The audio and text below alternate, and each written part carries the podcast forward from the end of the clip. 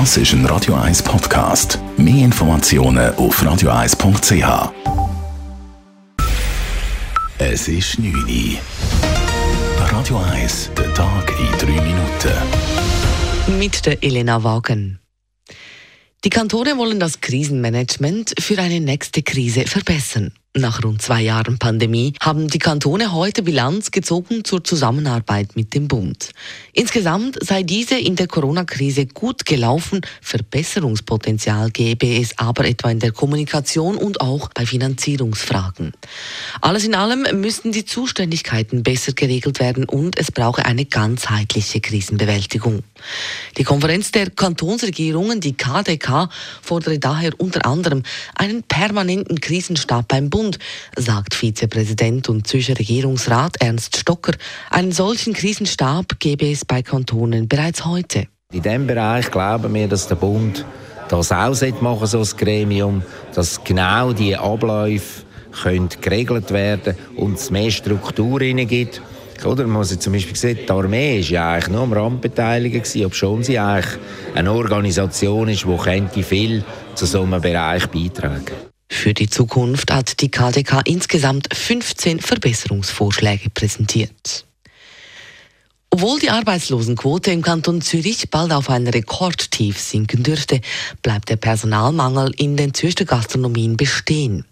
Die Arbeitslosenquote im Kanton Zürich ist im letzten Monat weiter gesunken, wie das Amt für Arbeit des Kantons heute bekannt gab. Abgenommen hat die Zahl der Arbeitslosen vor allem in der Gastronomie. Und dennoch sei genau dort die Zahl der offenen Stellen noch immer am höchsten. Fachkräfte würden dringend gesucht, sagt Gastro Zürich Präsident Urs Pfeffer. Töffli. Alle Fachkräfte haben eigentlich eine Chance zum Stellen bekommen. Wir haben ja immer noch sehr viele Stellen offen gemeldet. Und die, die arbeiten wollen, die Fachkräfte sind, das heisst, die im Service oder in der Küche gelernt sind, die werden sicher sofort eine Stelle bekommen. Grund für den akuten Mangel sei der fehlende Nachwuchs und insbesondere die Pandemie. Vielen, die während der Krise aus der Branche ausgestiegen sind, sei die Situation nach wie vor zu unsicher, um in die Gastro zurückzukehren. Russische Streitkräfte hätten in der Nähe der ukrainischen Hauptstadt Kiew Kriegsverbrechen begangen. Das hält die Menschenrechtsorganisation Amnesty International heute in einem Bericht fest. Mitarbeitende hätten Überlebende vor Ort befragt.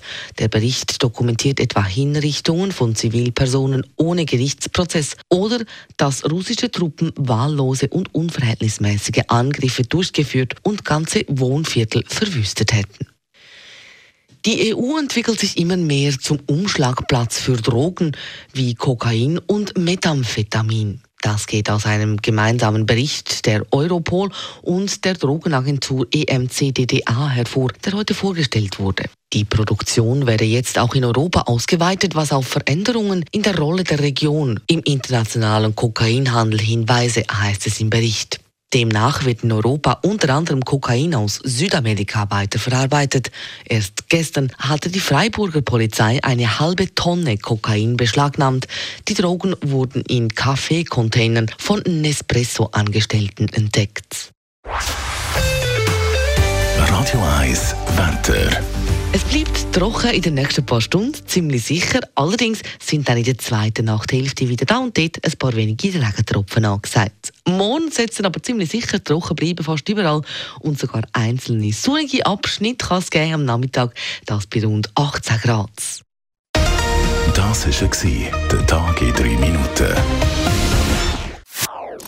Das ist ein Radio 1 Podcast. Mehr Informationen auf radio1.ch.